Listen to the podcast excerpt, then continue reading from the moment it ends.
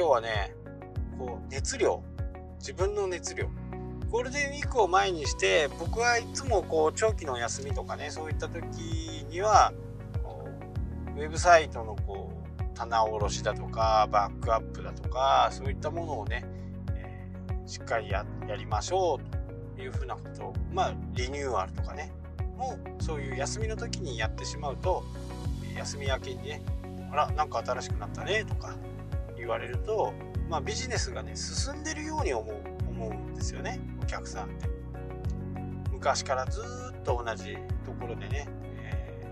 ー、同じ感じのものをやっていくっていうのもいいんですけどそれなりにね時代が変わっていってるんでウェブのウェブサイトのね横幅だとかそういったものもどんどんこう広くなっていってこうレスポンシブみたいなねスマホで見てもパソコンで見てもどれで見てもね同じように見える。っていうのがやっぱり最近のウェブサイトなんでまあそういったものをねリニューアルしていくっていう時期でもあります。まあ休みがなかなか取れない人もね多いとは思うんですけどまあその分どこかでね、え、休み分は消化できると思うんでそういう時期にはねちょっと根詰めてやっぱ多くの人が休んでるそういうリニューアル的なものをやっておいた方がいいなと思ってね毎回こう夏ゴールデンウィークお盆シルバーウィークお正月休みっていう風な形でねやっぱり年に4回ぐらい昔は3回でしたけどお正月とお盆ゴールデンウィークとお盆休みみたいな、まあ、この時期っていうのをね見計らってリニューアルをするとかちょっと手直しをするとかね、えそういったものをするいい時期ではあると思うんですね。で、えー、まあなんでこんな話になったかっていうと、まあ僕のところにね相談を来るこうなんだけどみたいな感じでこうなんかね最近こうまあ正直言うと本当ってまず思っちゃうんですよ。本当に思ってるっていうそのね熱量が感じられないんですね。で熱量が感じられないっていうことはなんかお金払えば全部やってくれるんでしょ的なものっていうのはねある意味いいのかもしれないですけどそれってね僕から言わせるとあんまりやりたくないかな。多分それほど困ってないと思うんですよね。困ってお金払うからやってっていう部分はなんかねスポ素直にスポッとこう入っていけないっていうか、えー、その熱量っていう部分に関しても毎日毎日ブログを書いてるんですけどうまくいかないんですって何が悪いんですかっていう風な形でその3年間なら3年間ね1年間なら1年間毎日書いてるけど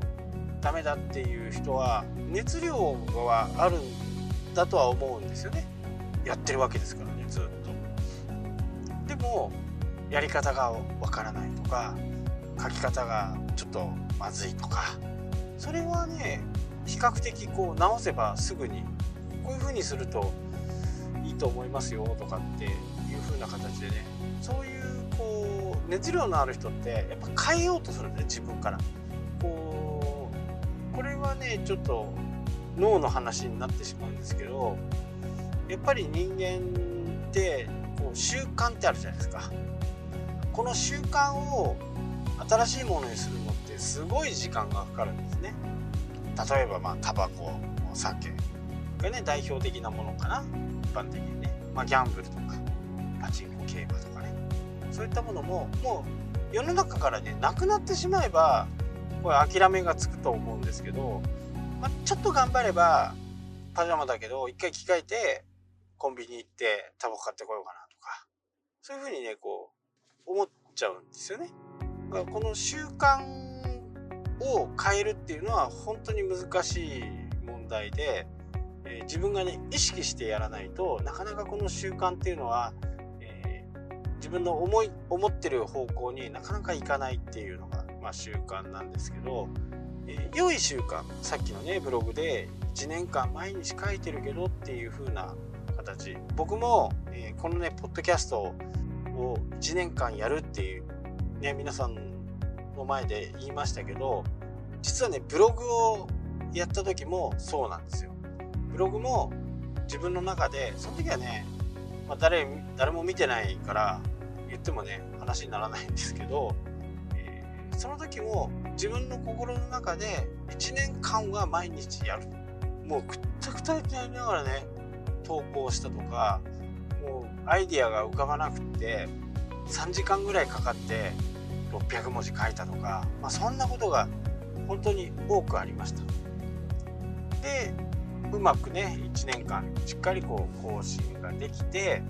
その1年で365日はやるっていうふうにね、え宣言をしたもんですから365日はやったわけですよ。で366日目になるとなんか気持ち悪いんですよね。なんかいずいんですよね。いずいってわからないんですよね。なんかなんかいずい。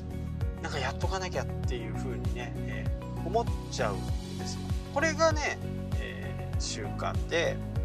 ちょっと例えの習慣としての例えはちょっとよろしくないかもしれないですけどやめればね楽になりますからやめない方が苦しいんですけどでもその1年366日目っていうのはああ今日からやらなくていいんだとかこう思っちゃうと思うんですけどでもねやっぱりやっちゃうんですよ。でそれが続いてね僕の場合2年半ぐらいねブログをこう毎日更新するっていう、えー、習慣が、えー、できました。今でもね、えー、やろうと思ったら多分うんできますけどそれは何でかっていうとそのやっぱり1年間やるっていうふうに自分の中で決めてそれに向かっていろんなね情報を仕入れる、まあ、仕入れ方っていうのをね、まあ、見つけたからだと思うんですね。あこれ記事になるじゃんとかそういうことをこう見つけて歩いてた1年間だったわけですよ。本当にこう何にもこうね浮かばなくって机の前で3時間